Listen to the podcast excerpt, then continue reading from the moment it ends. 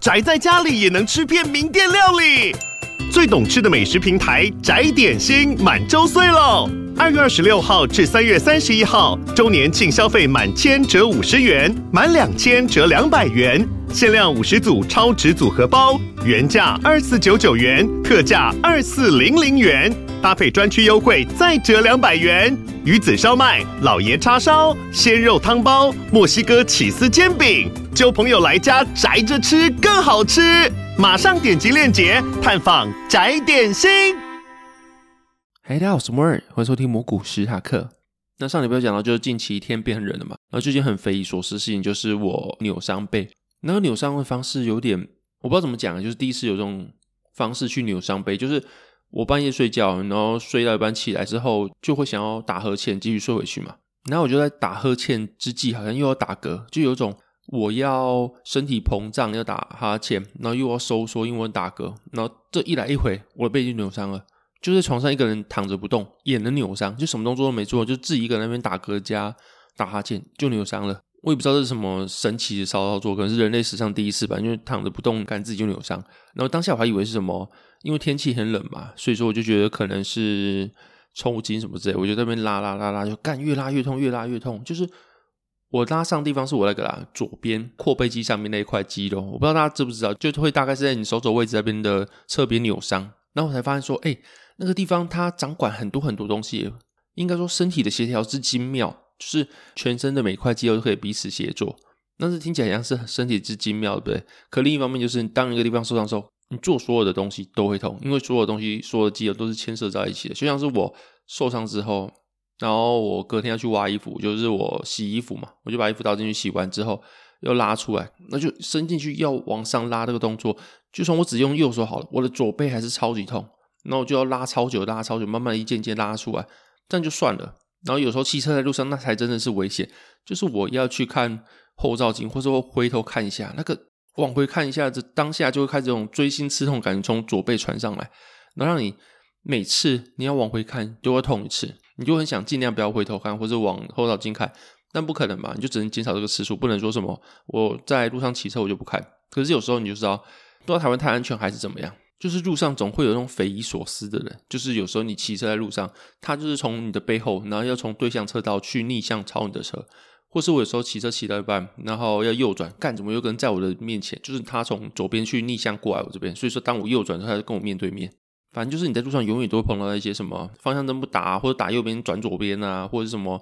斑马线红线也要走啊，或者像我讲那种逆向骑车，然后当你右转之后可以直接跟他亲在一起那种奇怪的人，哎，他们都还活到现在好好的，然后没有手脚受伤啊，没有断手断脚啊，你说台湾是不是一个太安全的地方？就是这种人他们怎么可以活到现在？然后有时候已经四五十岁、六十岁，看起来就是个很老很老的人，他们怎么可以维持这种交通行为啊，或者习惯？然后到这个年纪了，竟然没有任何的受伤，也没有修改他们的。习惯还是能够这样自顾自安然的生活下去，就无论是你的心态或是你的身体，怎么都可以用这个方式去活到现在还安然无恙，我就觉得很神奇啊。然后除了背以外，就是有时候我是去偷懒嘛，就是有时候下午没什么事，我就去球场先偷过来。有一天突然有点突发奇想，就是诶，我那么久没有上篮的，或是我那么久没有去抓篮筐，那我来抓一下好了，那就用力的去跳一下，我的脚后跟就扭到了。就只跳那一下而已。我以前在高中、大学时候，每天都在跳不到几百下。那但不是个真的很大扭，就是那种后面那几个筋有点错节的感觉，就是你走路都会痛，但又不知道关系整个扭开，可能就是那几条筋发炎吧，这样子。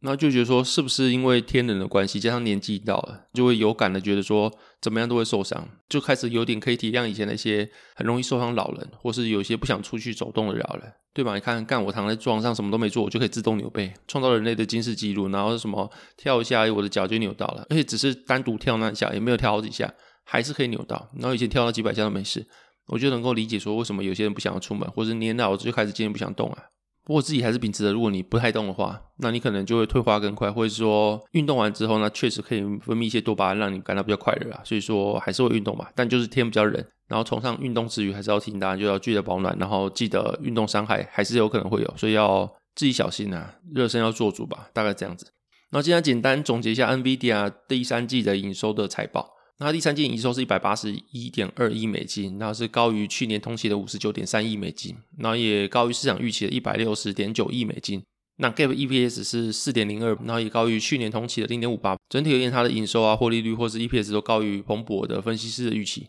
那其中它的资料中心跟游戏的业务是优于市场预期。不过像之前说，就是当你的获利越来越往上，那你可以说去 beat 一些 consensus 之后，后续上修的空间也会越来越小。如果今天这个营收表现是放在年初的时候，大家对 NVIDIA 的共识还观点保留在 Q1 的时候。那可能开出一个打败财报十亿就好的数据，那你可能就会大喷。可能目前来说的话，就是它第三季的财报还是开得很好，可是股价反应就没有到很剧烈，然后甚至在盘前还是小跌的。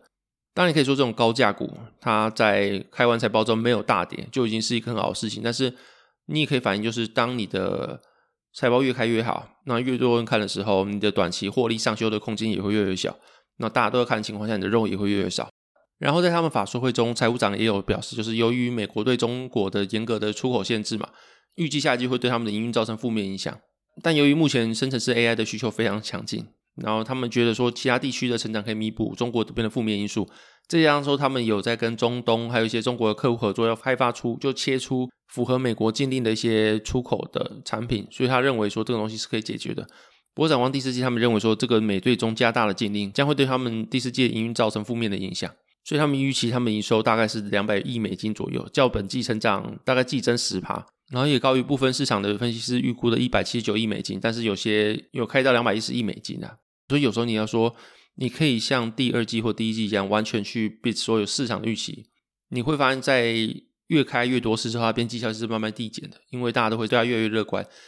不过也会觉得说，NVIDIA 真的蛮屌，就是它两年前的主要来源的营收还是个人玩游戏的显卡。然后后面它有搭上挖矿热潮，然后现在大部分营收却来自于资料中心，或者有些人讲就是 server 方。那目前对我来说，因为 NVIDIA 全世界都在看嘛，所以说对我来说，它的资讯就是让我来去参考其他领域的一个。但我后续应该也都完全不会去做 AI 这一块，除非说有个大的回档之后，让 AI 估值真的回到一个我比较可以去理解的水位，我还去做。不然的话，这样应该是超出我认知范围的一个领域了。不过有个我觉得比较大的问题就是。当美国对中禁令去严格限制之后，那 NVIDIA 它有些东西它要卖到中国，那它必须要去加上很多很多的东西去降规啊，然后让 CP 值变很低。那可能像国外讲，就是一个东西它可能过去可以卖到中国，然后是这样算力或者这样子的运算表现，那未来它还是可以卖到中国，但要达到同样的运算表现，要到五倍的财力，就是你要花五倍的钱才可以达到同样的运算表现的话。那 NVIDIA 跟它竞品，或者跟中国的技术领先啊，或产品的品质的差距就会变低嘛。那所以说后续会不会因为这样，就是美对中的禁令越来越严格之后，那大家不如去用 AMD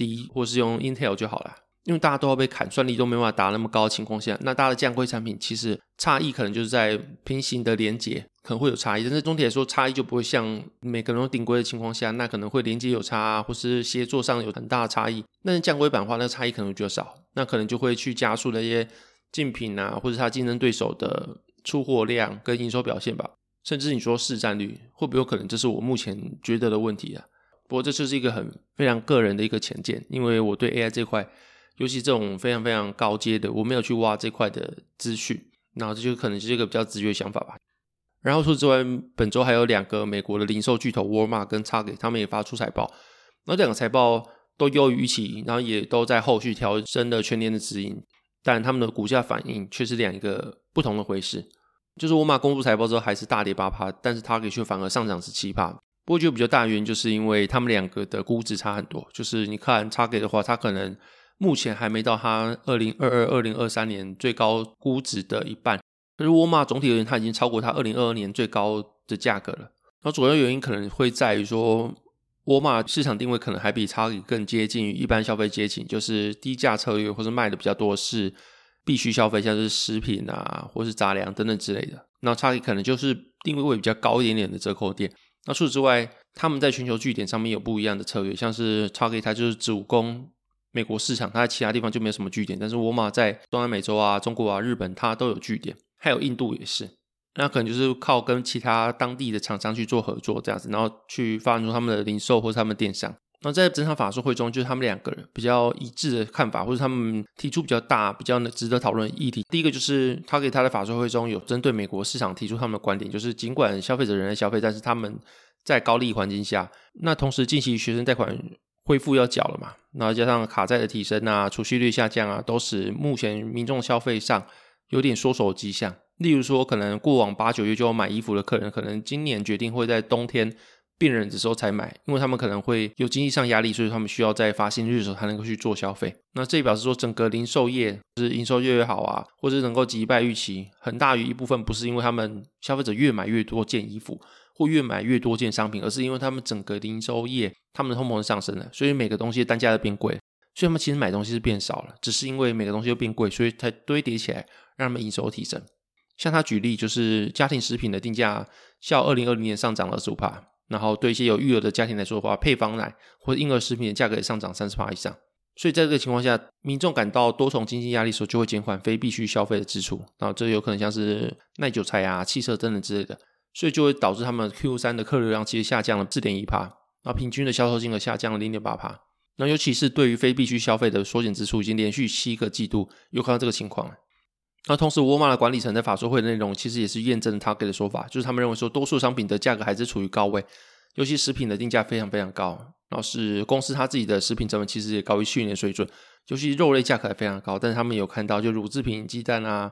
鸡肉啊、海鲜这些东西的上涨有开始有趋缓迹象，甚至有开始下跌。然后让他们看到，就是短期内可能会看到通货紧缩的情况，就是商品价格不升，反而会下降，因为没人买，所以他们只能靠降价促销去让消费者愿意去购买。但这个情况下，如果后续消费者的购买数量没有上升到足以去抵消价格下降对通路上造成的影响的话，那就会对他们在美国的业绩造成影响。就如果他们购买的数量没有多到那些商品价格下降所造成的影响的话，那整体而言对公司的业绩来说也是一个负面的资讯这样子。然后同时他们有提到，像 Target 的管理层所说，就是信贷出现紧缩啊，消费者的资产负债表已经接近疫情前水准，就是超储蓄用完。然后学生贷款的出现，所以说民众也要必须去缴学生贷款，那也会对他们造成一定的影响。所以总结而言的话，就是如果你拿这两个管理层对于美国市场的观点，你可以总结出几个正向资讯。第一个就是通膨正在稳定的下降，尤其是非必需消费品。那第一个就是通膨正在稳定的下降。第二就是员工薪资，他们其实有提到，就是开始慢慢的趋缓上涨的幅度。所以说这对于过去一直提到的薪资螺旋啊。可能会有正向的注意，然后沃尔玛有提到，就是他们正积极引入就自动化的作业，想要降低这方面就是员工薪资的压力。那第三个就是由于说零售端有看到通膨下降的趋势，所以这有助于他们的成本减轻，所以这个情况下他们更有余裕或更有能力在未来寄出更多的优惠措施。那这是比较正面的资讯的，但同时东西又是一体两面的嘛，通膨下降也伴随着可能经济的降温，所以说同样是正面资讯，在反面来看也有看到一些隐忧啦。第一个就是在高利环境下，美国消费者的购买力要出现疲软。然后第二个就是消费者对于非必需消费品的购买出现缩手，像是汽车啊、家具等等耐久材，然后会倾向把资源集中于就是必需消费品啊，像食物等等之类的。然后第三个就是往后数个月，美国可能会出现短暂的通缩。那如果我们拿这个情况去看目前全球经济，就是你看到中国也开始复苏嘛，只是他们的购买力道还是，如果对比历史水准还是算弱的。然后美国又渐渐的出现比较疲软迹象。那目前手机、纺织啊等等之类的复苏，那可能就可以被定为一个比较像是弱复苏，就那么复苏不会像是二零二一年那种比较强劲的复苏，历史级的大复苏，可能就是一个常规或是偏弱的景气循环这样子。所以他们的定位比较像是需求极弱，或是业绩极弱，回到一个比较合理水准，这样子比较从均值回归的角度去看，而不是一个短期有供不应求的大复苏、大行情出现。所以你要说他们的历史本一比区间可以到。过去一个很高很高的水准，可能也没有，就是你目前来看是超跌，那可能就回到一个中高水位，就是这段行情的走向会是这样子。然后你要说什么可以到一个历史高点，那可能是比较难以去预期的啦。然后另外一方面就是 PC 的复苏虽然说又预期，但是它持续性也需要再评估。那如果你拿这个去看 NVIDIA 财报对未来展望的话，除非就是中国这边的话会有很大很大的出乎意料的需求出现，或者是他们的东西终于可以卖。然后中国也很愿意接受，就加价版去卖，然后 CP 值比较低的版本，他们还愿意去买，用更多更多钱堆叠出跟过去一样的算力的话，那可能对 NVIDIA 来说是好事，因为它可以赚更多钱，一个算力可以收更多的钱回来。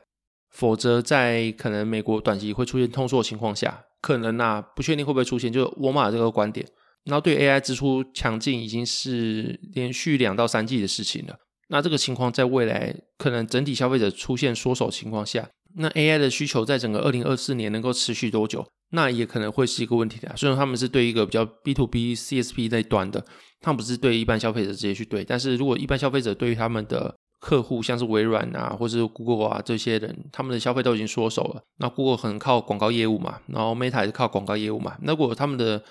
广告业务啊，或他们的销售都已经开始出现疲态的情况下，他们对 AI 的支出还会那么大吗？那这个可能是先走一步看一步啊，就是大概会有这个隐忧，会有这样的预期出现了。因为毕竟，虽然说你说这些科技需求是印钞机，但这个总归而言也是要景气好，或是消费者愿意去支出，他们广告业务才会有人去下嘛。他们广告业务有人下，他们才有钱去买 AI 嘛。所以这个就是一个比较鸡生蛋，蛋生鸡这个部分的。那接下来进入讲话时间，第一个笑话是如何去称赞一个皮肤很黑的人，不肤浅。然后第二个笑话是，名侦探柯南那个阿笠博士哭的时候会变什么？阿力系列考。好，这门如果喜欢节目，可以在播客上面刷刷给我五星评价。如果想支持我或喜欢我的内容的话，可以在方格子订阅我的专栏。那这节目到这边，谢谢大家收听，拜拜。